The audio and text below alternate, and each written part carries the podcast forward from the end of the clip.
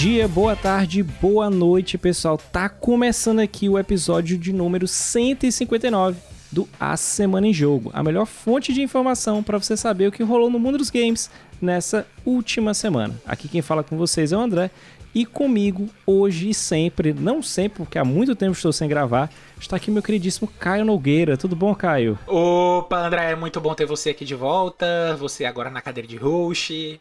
Muito bom estar aqui. Eu tava aqui ausente na semana passada porque eu tava tirando um descanso aí para aproveitar o aniversário do Dante e tal, mas estamos de volta já nos trabalhos, tá tudo certo.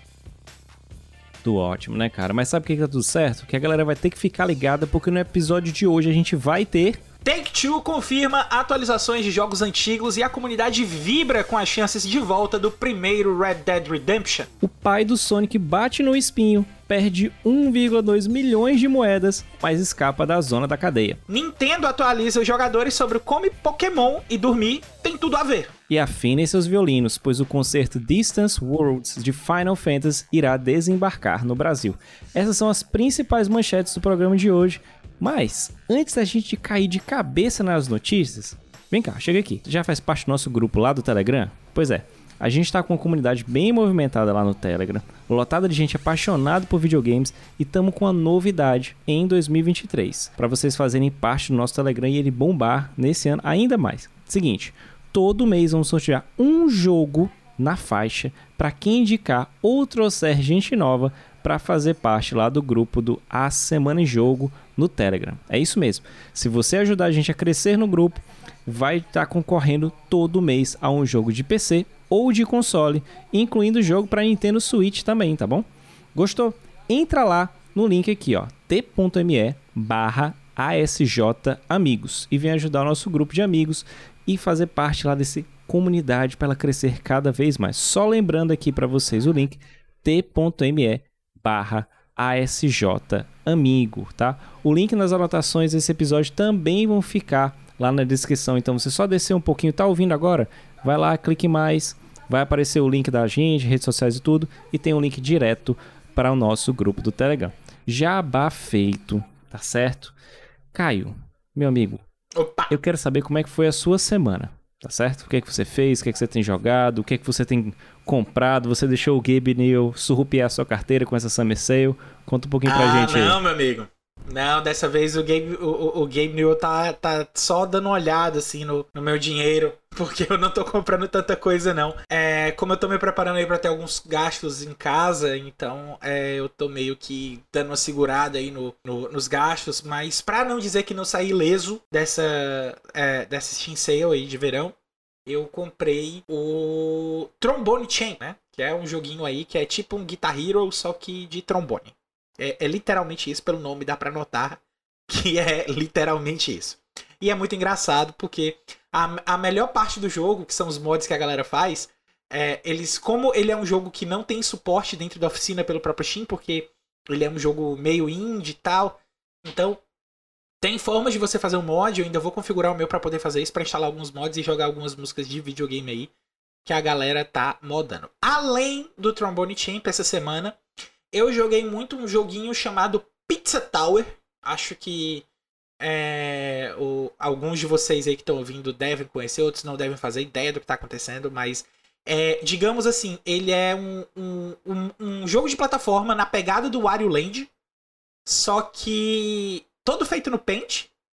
Porém, os sprites são em alta resolução, embora ele seja feito no Paint, assim. Não que ele seja necessariamente feito no Paint, ele tem uma arte que parece aqueles desenhos de Paint mesmo, né? E ele tem a pegada do humor do Wario Land também.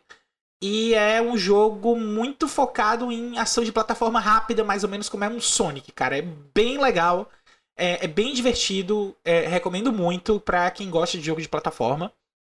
E tem sido uma experiência bem maluca e bem divertida jogar o, o Pizza Tower. Eu tô jogando Pizza Tower, inclusive, por causa do Dante, que é, gostou do, do. viu o desenho do personagem em algum canto no, no YouTube algum canal que ele viu, ele viu o desenho do personagem, amou o, o desenho do personagem, as musiquinhas. Ele fica cantando a musiquinha o tempo todo. E, e vai tentar jogar, não consegue, aí ele pede pra jogar com ele. Assim, ele não consegue umas partes mais complicadas que exigem um pouco mais de precisão, mas correr, subir as paredes, destruir essas coisas, isso aí ele já faz sozinho. mas tem coisas ali que ele é, que ele ainda não consegue fazer. E aí eu jogo junto com ele, a gente se diverte pra caramba. Mas e você, meu amigo? Tá com muito tempo aí que você não vem dizer o que é que você anda jogando. Então você deve estar tá cheio de novidade aí, né, pra contar pra gente. É, cara, cheio de novidade. Há muito tempo tem, tá, tá sem jogar e quando eu volto a jogar, eu tô jogando o quê? Resident Evil. Olha só. Olha que maravilha. Olha que novidade, pra né? Que, pra que mudar em time que ganha, cara? Time que tá ganhando não se não mexe. Não se mexe, cara, não muda. Não, mas brincadeira, é porque eu tava voltando, né, a fazer lives depois desses reportes que já tiveram aqui. Com quem ouviu aquele aquele episódio que a gente falou sobre algumas mudanças que tinha na Twitch, pra, plataforma de streaming, uhum. a Kik chegando aí, então dando um, meio que um apavoro nas, concor nas concorrentes. Então eu fiz uns testes e tentando voltar para o YouTube para ver como é que funciona. Então a qualidade de live lá tá muito melhor. Então conseguiria jogar uma qualidade muito melhor comparado ao que tava rolando na Twitch. Mas uhum. eu tava editando muito também.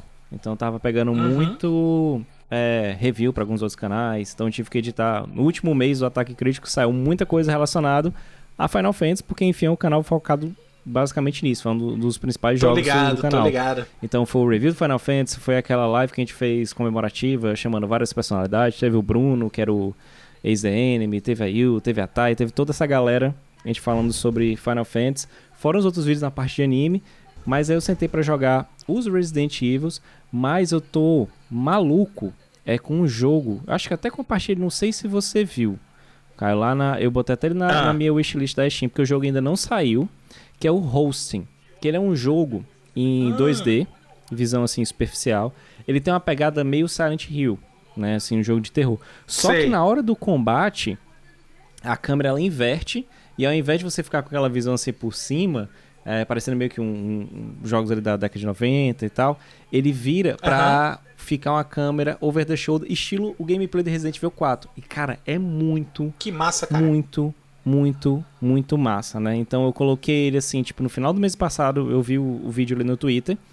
E aí mandei um, um oi lá pro estúdio, vou ver se eu converso com eles, pra tentar pedir um, um acesso antecipado aqui pra gente da semana em jogo lá pro canal. Mas, cara, é um gameplay que, que ele faz esse mix. Ele tem puzzles, que lembram tanto Resident Evil mais Silent Hill, a atmosfera. Só que na hora do combate é muito massa que ele vira e é tipo todo no sprite, todo desenhado assim à mão. Cara, é muito foda. É na mesma coisa que você tava falando do Pizza Tower, né? Pra quem curtia ali Uhum. aqueles cartoons dos anos 90, o Pizza Tower tem muito essa vibe. Parece uns episódios, uns episódios ali dos Simpsons mais antigos, né? Aqueles desenhos antigos da Nickelodeon. Exato. E assim, ele, bem bonitão mesmo, né? A, a gente fala do Paint porque ele, ele tem aquelas rebarbinhas, quando você vai desenhando com lápis assim, puxando no mouse, Uhum. ele vai ficando torto, mas ele é muito foda. Então já fica a dica aí do hosting, pra quem quiser é, procurar esse jogo aí, né? Lindo e maravilhoso. Mas dito isso, eu tô com alguns outros aqui que eu baixei no, no PC pra jogar e tô no aguardo daqui a sete dias ou menos, se não me engano, a demo do Sea of Stars que vai sair pra Xbox. Então é um jogo de RPG que eu acho que você também tá esperando há muito tempo, porque ele tem muita influência de Chrono Sim. Trigger e ele vai sair no Eu, Game Pass. de- eu, inclusive, vez ou outra, eu tô sacando de um Chrono Trigger pra jogar ali também. Sim, né? Mas Uhum. Dito tudo isso de wishlist, do que, que a gente tá jogando, cara, sabe o que, que a galera já deixou no wishlist tá pronta pra ouvir? O que, meu O amigo? nosso Diga lá. primeiríssimo bloco de notícias. Chega aí com a gente, vamos nessa.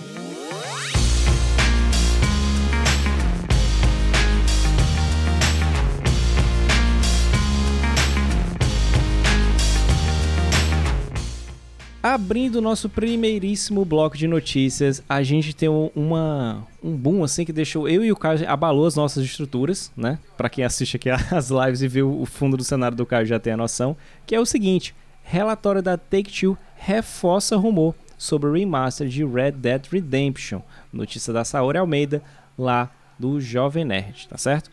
Então deixa eu ler aqui pra vocês. Relatório da Take-Two reforça rumor sobre o remaster de Red Dead Redemption.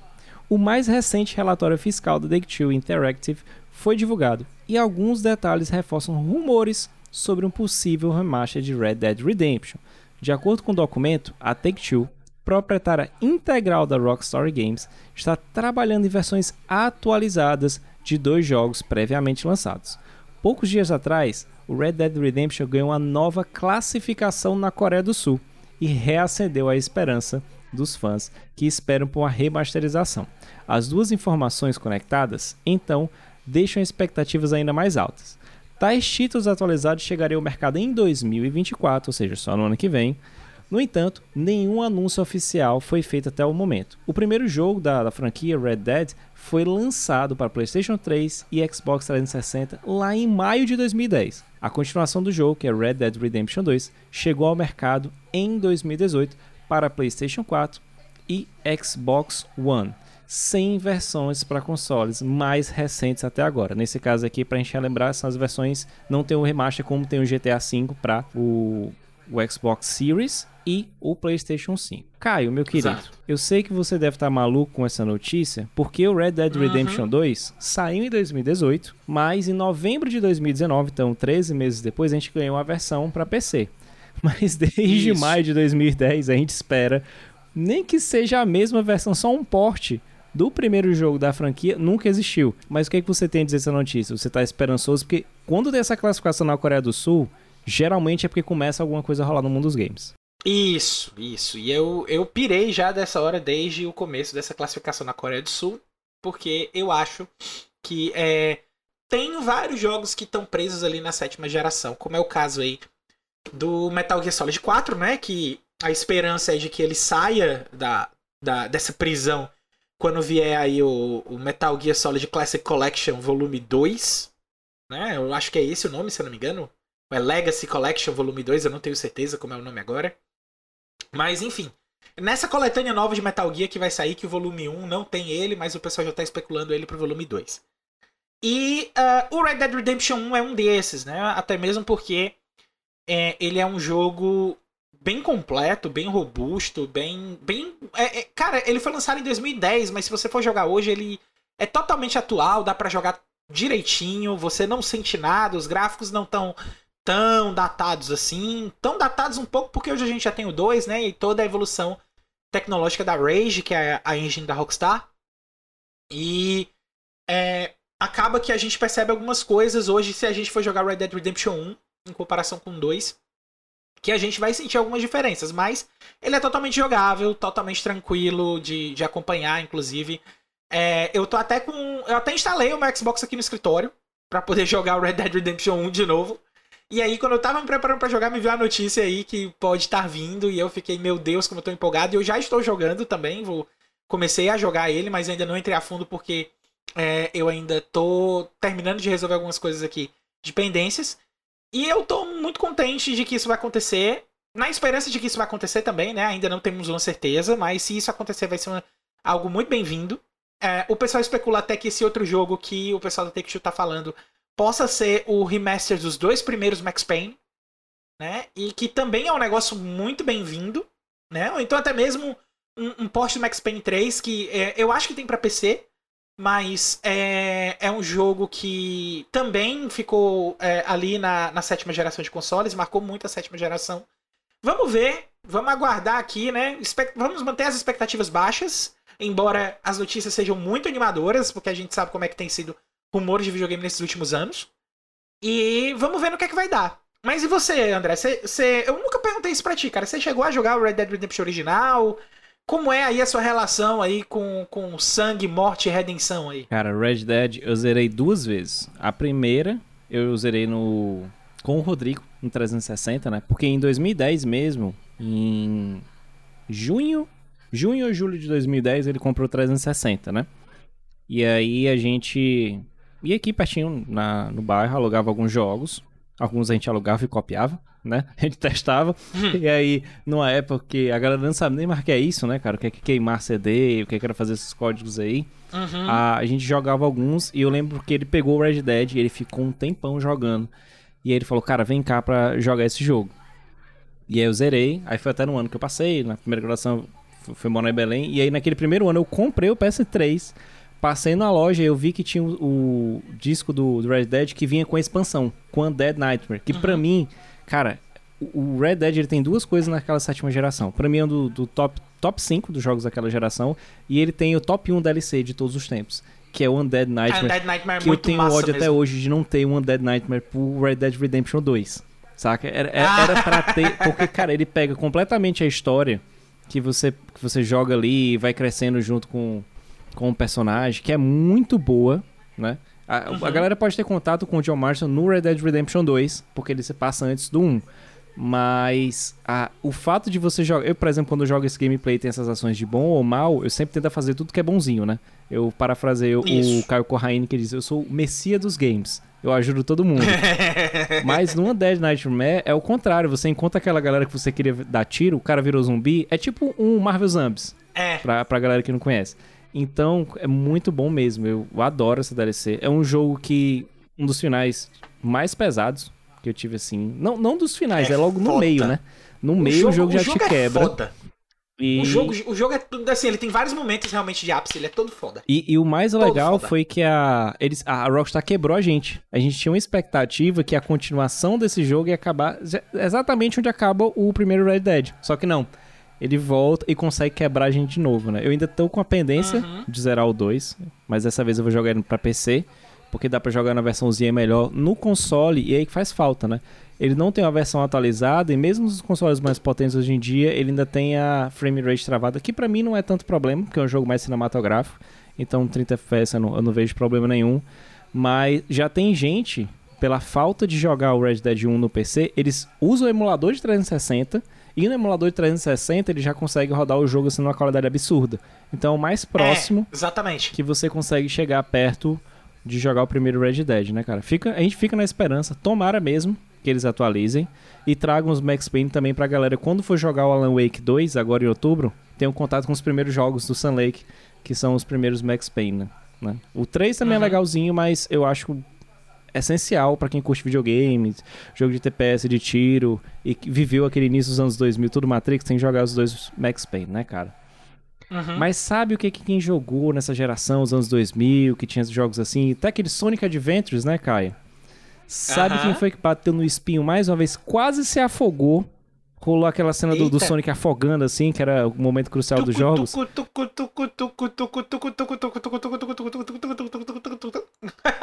Cara, eu ficava aflito. Agoniantes. Cara, eu ficava aflito com ali, pelo amor de Deus.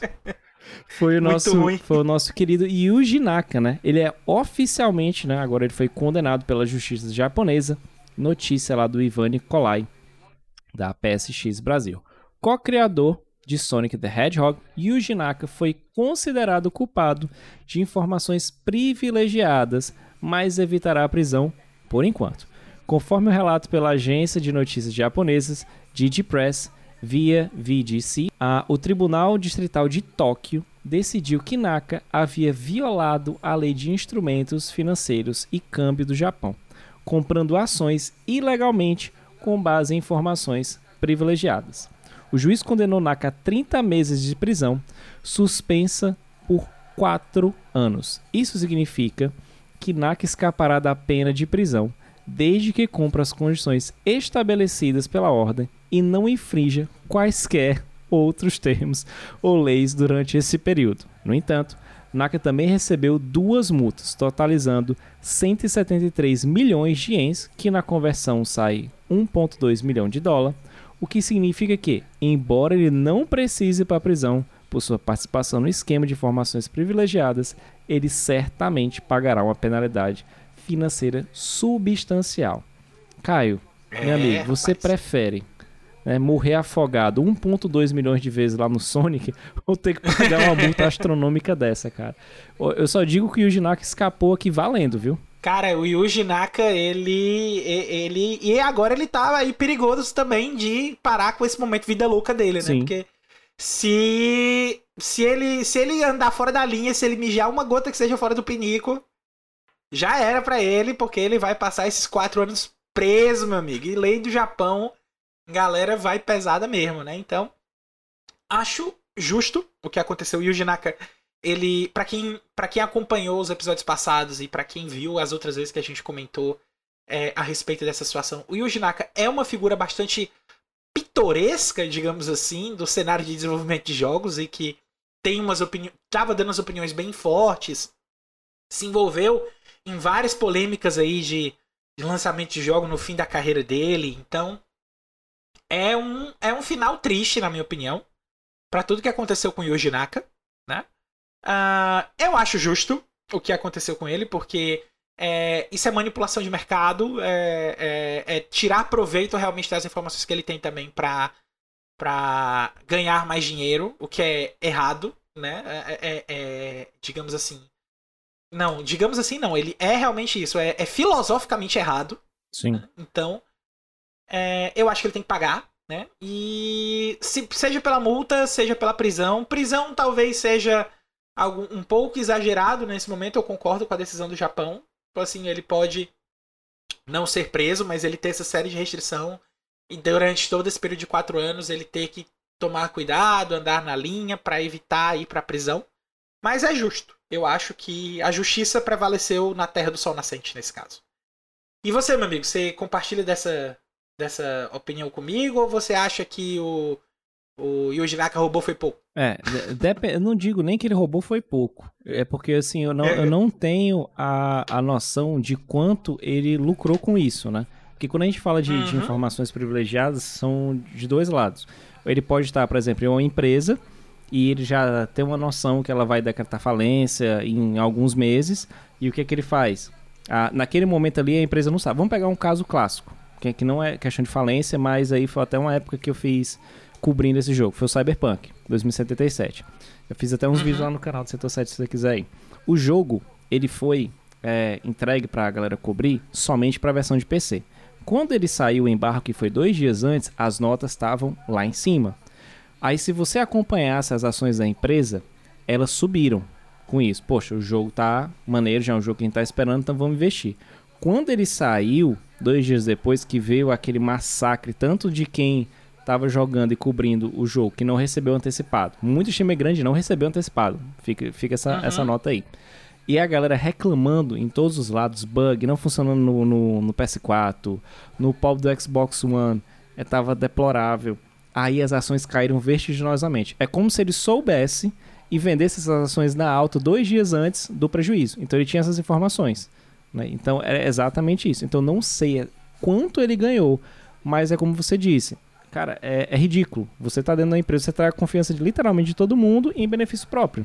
E como você mencionou, o Yuji Naka também não é um cara assim muito de ideias, né, muito ok, né? Ele é meio dodói da cabeça. Parece que toda vez ele bate com, com a cabeça no espinho ou ele morre afogado alguma coisa igual o Sonic, hum. porque não faz sentido algum, né? Eu espero que agora ele se aquete, né? E que sirva de lição não só para ele, mas para os demais, principalmente lá no Japão até aqui, né? Porque lá a gente sabe que é bem mais severo para evitar de fazer esse tipo de coisa, né? Principalmente quando a gente fala de ações, empresas e mercado de games, que é algo é, que flutua muito, e a gente vê muito hoje em dia compra de estúdios, então informações como essa são privilegiadíssimas. Haja visto você que está acompanhando os casos aí dessas trocas de e-mail entre Sony e Microsoft, a quantidade de coisa que rola por trás dos panos é absurda. Então quem tem a noção de uma ou duas informações dessa, tá numa posição relacionada a mercado ou até controle de informações bem vantajosa comparado com as outras pessoas, né, cara?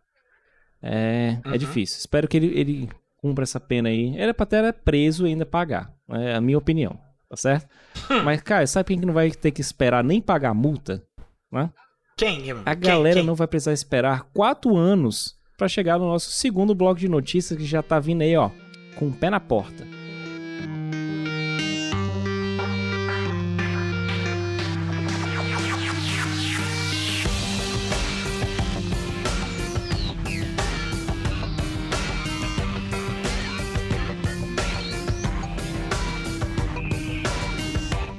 Falando no nosso segundo bloco de notícias, a gente deixa esse negócio de prejuízo, tudo para trás, pra gente falar de uma coisa boa, que é dormir, né, cara? E a Nintendo oh, tá, vai lucrar em cima do sono, do seu sono, na verdade, né? A Nintendo explica como realmente funciona o novo jogo Pokémon Sleep. Notícia da Maria Eduarda Pitão e Ryan Disdale, lá da IGN Brasil. A Nintendo finalmente explicou como seu próximo jogo de rastreamento de sono, Pokémon Sleep, funcionará. O tão esperado aplicativo para smartphone permitirá que os jogadores adicionem o Pokémon ao seu Sleep Style Dex. Como?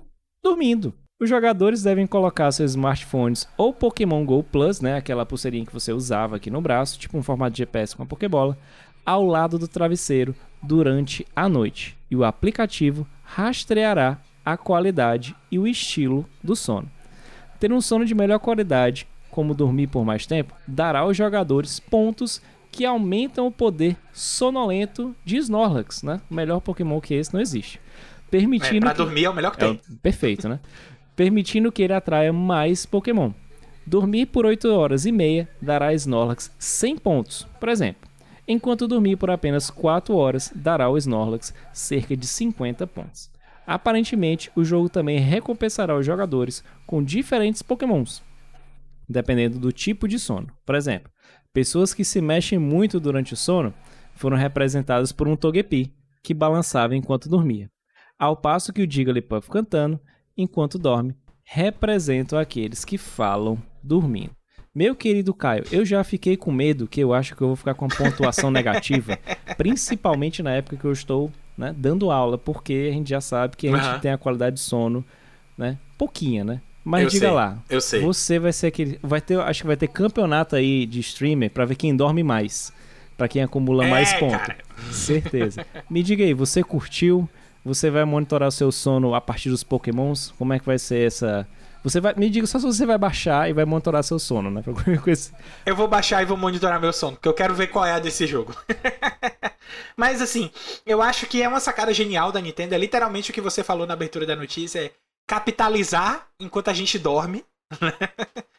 é, vai funcionar assim, como na verdade um assistente de sono, né? Uma, é uma gamificação aí da questão do sono. Eu achei genial essa essa abordagem de gamificação para ajudar pessoas a terem sono de qualidade, né?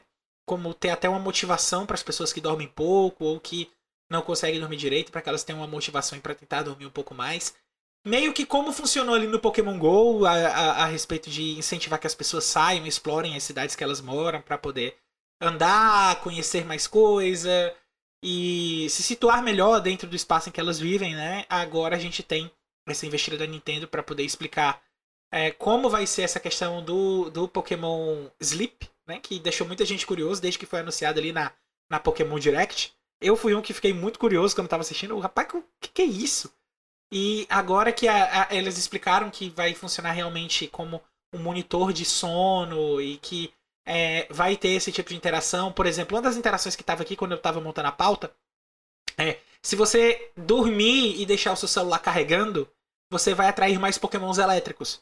Né? Então, tem, tem, tem esses detalhezinhos assim que você vai ajustando e que vai, vai deixando a coisa interessante. Então, eu quero ver as possibilidades, eu quero entender a, a, a mecânica de como isso vai funcionar, porque eu acho um exemplo de gamificação bastante interessante pra gente analisar e assim, cara, é, é, impressionante a forma que a Nintendo não dá ponto sem nó e a forma que eles inventam para ganhar dinheiro com Pokémon.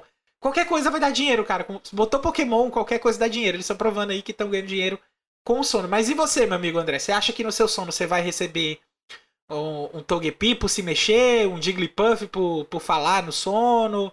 Você acha que vai ganhar aí, sei lá, um, um porque quando você dorme, você dorme profundamente? Como é aí pra você? Cara, eu tô querendo saber o que é que eu tenho que fazer para ganhar Lugia, que é o meu Pokémon favorito. Então você Eita. tem que sair voando, você tem que meter uma coruja, alguma coisa. Mas. Lembrando aqui pra galera que não é a primeira vez que a Nintendo tenta capitalizar a Nintendo barra Pokémon Company em cima de tarefas ou coisas que a gente deve fazer no dia a dia. Né? Em 2020, eu lembro que tava tendo uma Pokémon, uma Nintendo Direct focada em Pokémon, rolou de manhã cedo. E aí, aquele tempo de pandemia e tal, tava, tinha acabado uma aula e não tinha mais aula de manhã, acabei gravando essa, essa Direct com o Romulo. E foi lançado, não sei se você lembra, o Pokémon Smile, que era para você botar a Sim, câmera do celular. Eu até chamei de Pokémon Colgate porque não fazia sentido algum. É só você botar a câmera e aí na hora que a criança ou o adulto chega para escovar o dente, tem assim uma arcada dentária, principalmente aqui embaixo. E à medida que você vai escovando, passando mais tempo escovando, você vai eliminando aqueles pokémons, né? Os seus inimigos. Nossa! Com o pokémonzinho que você escolhe. Então, por exemplo, se eu escolhi um Bulbasauro, vai ficar tipo um chapeuzinho de Bulbasauro, né? Em realidade aumentada na sua cabeça. E aí você vai lá batendo com ele, vai mostrando o dente, a parte do dente que você tem que escovar, por quanto tempo você tem que escovar. É uma forma meio uhum. divertida né? E interativas você botar, não precisa ser para toda criança, mas é aquelas que a gente sabe que tem, tipo assim, uma aversão, ou então fica comendo, ah, pra que, eu tenho que escovar os dentes antes de dormir? Então você isso, meio que dá uma, isso. como você disse, uma gamificada naquela atração. Mesmo que, no meu ponto de vista, se for onde dormir, já é prejudicial porque você vai estar expondo ela uma tela. Então não é a todo momento. É. Por exemplo, na hora do almoço, um horário que você sabe que ela não vai dormir logo em seguida, é, faz sentido. E essa do Pokémon GO tem o medo daqueles que vão ficar checando a pontuação, saca? Vão botar um despertador, uhum. vão botar alguma coisa. Será que eu ganhei? Ah, é, não vai ter um sono de qualidade, né? É, é uma forma dela tentar capitalizar em cima, né? Eu tenho medo com você o, o, os próximos, sei lá, aplicativos de Pokémon relacionados à nossa rotina, sei lá, um Pokémon Cooking, né? Um Overcooked de Pokémon da vida. Olha! Ou então o Pokémon trabalha, né? Então, o chefe da empresa, um, um Pokémon lendário. Mas é uma forma até legal. Como, como ele é focado para aplicativo de celular, às vezes a gente acaba tendo aplicativos como esse para problema de treinamento de sono. Muita gente que tem iPhone e, e usa o, o, Apple Watch, eles têm esse monitoramento para ver a qualidade de sono. Então, se você uhum. já tem ali com alguma coisa que você curte, bacana. É só, é só um, um cosmético, né? Pra... Melhor ainda, né? É, fica melhor. Se estiver lá no seu dia a dia, para nós, meros mortais, que nós não temos tais equipamentos, vai ser só pro fato de testar e a gente chegar e dizer qual foi o Pokémon que a gente tirou no próximo episódio é. da Semana em Jogo, né? Mas, dito isso, né, é a parte gamificada e tal, vamos falar aqui de música relacionada a jogos. O espetáculo Distance Worlds, a música de Final Fantasy, chega ao Brasil em breve com duas apresentações. Uma em São Paulo, no dia 28 de setembro, no Espaço Unimed, e a outra no Rio de Janeiro, no dia 1 de outubro, na Geonis ou Geonese Arena. Produzidas pela AWR Music Productions e apresentadas Ministério, pelo Ministério da Cultura, Instituto Cultural Vale e Cine In Concert Experience, as apresentações da trilha sonora de Final Fantasy contarão com a regência de Annie Roth pela Orquestra Sinfônica Vila Lobos, maestro vencedor do Grammy. Sérgio Murilo Carvalho, diretor de Conexão Cultural, empresa responsável por trazer o evento ao Brasil, disse lá ao DNM, aspas aqui para ele. A sensação é a melhor possível. A apresentação conta com 90 músicos e 32 coralistas em cena, preparados para executar as trilhas sonoras originais para os fãs com perfeição, sem falar nas imagens de altíssima qualidade que a turma da Square Enix preparou para essas apresentações. Está tudo sendo preparado com muito carinho e muito profissionalismo para que o público tenha uma experiência única e inesquecível desse momento. Caio, eu acho que assim como eu, você já tem uma experiência única e inesquecível que a gente não vai poder estar lá no evento durante esses dias. Ah, que maravilha! Principalmente pela data. Porque quando foi anunciado, e seria assim lá no segundo semestre, fiquei, cara, se for na semana da BGS, show. Mas não, São Paulo vai acontecer em setembro e outro no dia 1 de outubro. Conta lá pra mim o que é que vem na sua cabeça, fora a vontade de ir, o que é que você acha de eventos como esse, né? Não só virem ao Brasil, mas uma forma que a gente até poderia trazer eles para outros locais, né, cara? A gente sente falta disso sempre aqui no Nordeste, sempre a galera, principalmente dos polos como Salvador, Fortaleza, Recife, a Isso, gente, exatamente. Natal também, a gente sempre fica, né, devendo em relação a esses eventos é. aqui para o público. E quando vem normalmente para cá pro Nordeste fica em Recife, né? Uhum. E sem, sem, assim, mas só para o pessoal ter uma noção, para quem nunca foi para Recife, um ônibus aqui para Recife é mais ou menos 10 a 12 horas de viagem. Então, é, é longe, tá? Não é perto aqui de onde a gente mora em Fortaleza, não. É. Mas assim, eu acho que é uma oportunidade muito boa para quem é fã de Final Fantasy, para quem gosta das músicas, o que é quase todo mundo que é fã, porque todo mundo sabe que as músicas de Final Fantasy são muito marcantes, né? Eu queria muito ter a oportunidade de ir, a, a, quando eu vi a notícia, eu até cogitei é, ir pro evento de São Paulo, mas ficou um tanto pesado para que eu consiga me organizar, porque, como eu falei para vocês no começo do episódio, eu tô gravando para poder conter alguns gastos e dar uma segurada aqui nas coisas. Mas, é, de uma forma geral, é, eu acho legal que isso venha. Espero que venha nos próximos anos. Espero que venha para mais partes do Brasil nos próximos anos também. É, quem vai poder ir esse ano curta o show, por favor, não deixe de, de curtir. Pensa na gente aqui que tá longe e não vai poder ir. E quem não for, se junta aqui a gente para ficar na esperança de que no ano que vem vai ter em mais locais e vai ter em outros locais também, né? Porque vai ajudar muito a gente mostrar, engajar com o evento, vai dizer que, que vai estar tá legal, mostra para quem tá organizando que tem espaço para o resto do país para poder fazer mais coisa. Então, é, é interessante que a gente engaje, que a gente interaja com essas questões aí do próprio evento para que nos próximos anos eles venham com ainda mais força. Mas e você, amigo André? Sei que você tá chateado aí porque são semanas antes da BGS, né? Como é que tá aí o, o, o, seu, o seu sentimento em relação a esse show? Cara, eu fico triste e feliz ao mesmo tempo, né? Porque é um. A gente olha para esses eventos vindo ao Brasil, principalmente de empresas japonesas como a Square, é uma forma deles estarem notando o mercado da América Latina. Basta você ver que quando saíram as notas do Final Fantasy XVI, tinham lá no, nos banners, tinham veículos da América Latina, tanto ali do México e incluindo do Brasil. Então o serviço que o pé da Square Latam, o nosso queridíssimo Eric, ele faz é, é impecável nesse ponto, né? Ele trabalha bastante para mostrar para essas empresas que a gente sabe da dificuldade do japonês horário para alguma coisa fora do mercado deles. É impressionante. E a gente fica triste por não poder participar, de não poder ir. Às vezes a gente acaba recebendo convites não para esse, esse evento, mas para outros eventos por cobrir a área de jogos. A gente não pode ir porque ou é a gente acabou de voltar de algum evento que foi fora da nossa cidade e por questão de logística também. Então, se, uhum. se eles começassem a olhar ou pulverizar um pouquinho. Não falo só desse tipo de, de evento cultural, mas demais, né? Green como a própria CCXP. Na primeira vez que ela rolou fora de São Paulo foi em Recife. Eu fui pro evento, né? Como você disse, nesse aí eu fui de ônibus, eu não fui de avião, porque é uma discrepância. De avião você passa 45 minutos, mas de ônibus você uhum. vai e toma 10 horas. Fora que o terminal rodoviário é muito longe do local. Isso. E... Tem vários inconvenientes aí. E é, é, meio chato, né? Às vezes a pessoa acha que ah, o Nordeste é todo interconectado. Às vezes o pessoal esquece que o, o Brasil, embora ele tenha um é tamanho é de, de, vários países da Europa, ele não tem a malha ferroviária ou de metrô que tem uhum. lá. Na Europa a gente tem hoje em dia.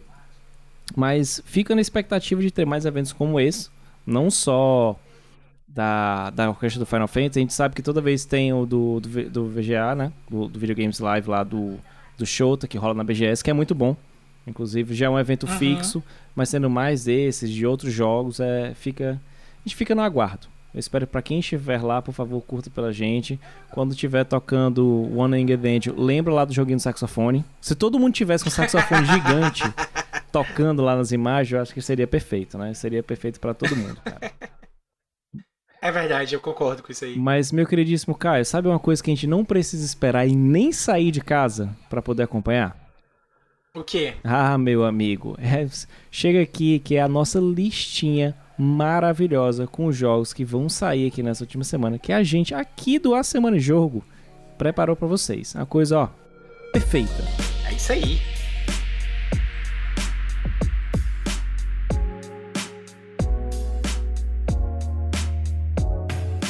Pronto, joguinhos que vão sair aí da semana de 10 de julho até o dia 16. Logo no dia 11, saindo aí para consoles PS5 e Xbox Series, a gente tem The Valiant. E no dia 12, para todos os consoles, tanto PS5 e Xbox Series, mas também para os consoles da geração passada, da oitava geração, PS4 e Xbox One, a gente tem Mordel. Também no dia 12 a gente tem Oxenfree 2 Lost Signals, saindo para todos os consoles, incluindo Nintendo Switch e também para a galera de PC, tá? Lá no dia 12 de julho, joguem, esse jogo é muito bom, principalmente o primeiro jogo é excelente. No dia 13 de julho, a gente tem um jogo que o Davi ia adorar ler o nome dele, que é Atelier oh. Mary Remake The Alchemist of Salbor, que vai sair para PS5, PS4, PC e Nintendo Switch, tá? Pelo tamanho do nome, você já sabe que é um JRPG, tá? Da série Atelier.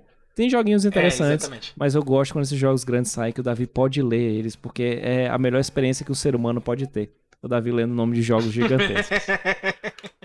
Mais dois jogos vão sair no dia 13 de julho. Esse primeiro aqui só para PC, que é um Invector, que é um Rhythmic Galaxy, que é um jogo ritmo, né? A gente tava brincando jogo, joguinho de saxofone, é na mesma pegada. Também no dia 13 a gente tem The Whole New World, que é um action RPG, que vai sair para PC, Nintendo Switch, PS4 e PS5, tá? Mas só um adendo que as versões de PS5 e PS4 vão sair no dia 12 de setembro. No dia 13 de julho, a galera do PC e do Nintendo Switch já vai poder botar as mãos no jogo. Agora, lindo e maravilhoso aqui, o meu Dino Crisis, que não é, o Exo Primal, vai estar tá saindo agora no dia 14 para todas as plataformas, incluindo o próprio Game Pass, tá? Que ele é um shooter que mistura aí a questão de viagem no tempo, tirando tudo em dinossauros, tá? Todo mundo ficou na expectativa achando que seria um, um Dino Crisis da vida, mas infelizmente não. Mas jogando com a galera, eu joguei a beta com os colegas, é bem divertido, tá? Terminando nossa listinha, no dia 14 a gente tem o Jagged Alliance 3, o joguinho de estratégia saindo exclusivamente para PC. Além desses jogos aí que a gente leu aqui, vários jogos de estilos diferentes, esse quinteto aqui do A Semana em Jogo tem um monte de conteúdo para você ficar ligado. Toda sexta-feira tem episódio novo do Vale a Pena Jogar com o nosso queridíssimo Davi do Bacon, trazendo uma review de jogo que ele acabou de zerar. De segunda a sexta você pode acompanhar o nosso queridíssimo Bernardo Dabu na Twitch a partir das 18 horas para jogar um Destiny 2 junto com ele, além de vários outros games. Só acessar twitch.tv barra Dabu. Lá no Spotify você encontra um monte de conteúdo produzido pela galera do Cast Potion, na qual eu, eu, faço parte, eu fiz parte, né, enquanto a gente estava em atividade, que é um podcast com um papo já conhecido sobre catedratismo dos videogames. Então, é até um abraço aí pros meus amigos do Cast Potion, pro, pro Rian, pro Eduardo Porto, que tá lá no Indo Voltando, pro, e pro Felipe também, que não tá aqui nesse episódio, mas que tá aqui com a gente sempre no coração. Muito bom, cara. E você também pode acompanhar mensalmente as lives, podcast e demais produções do nosso querido Felipe, em conjunto com a galera do Memória Random. Só buscar por Memória Random com M no RAM nas plataformas de podcast, na Twitch e lá no YouTube.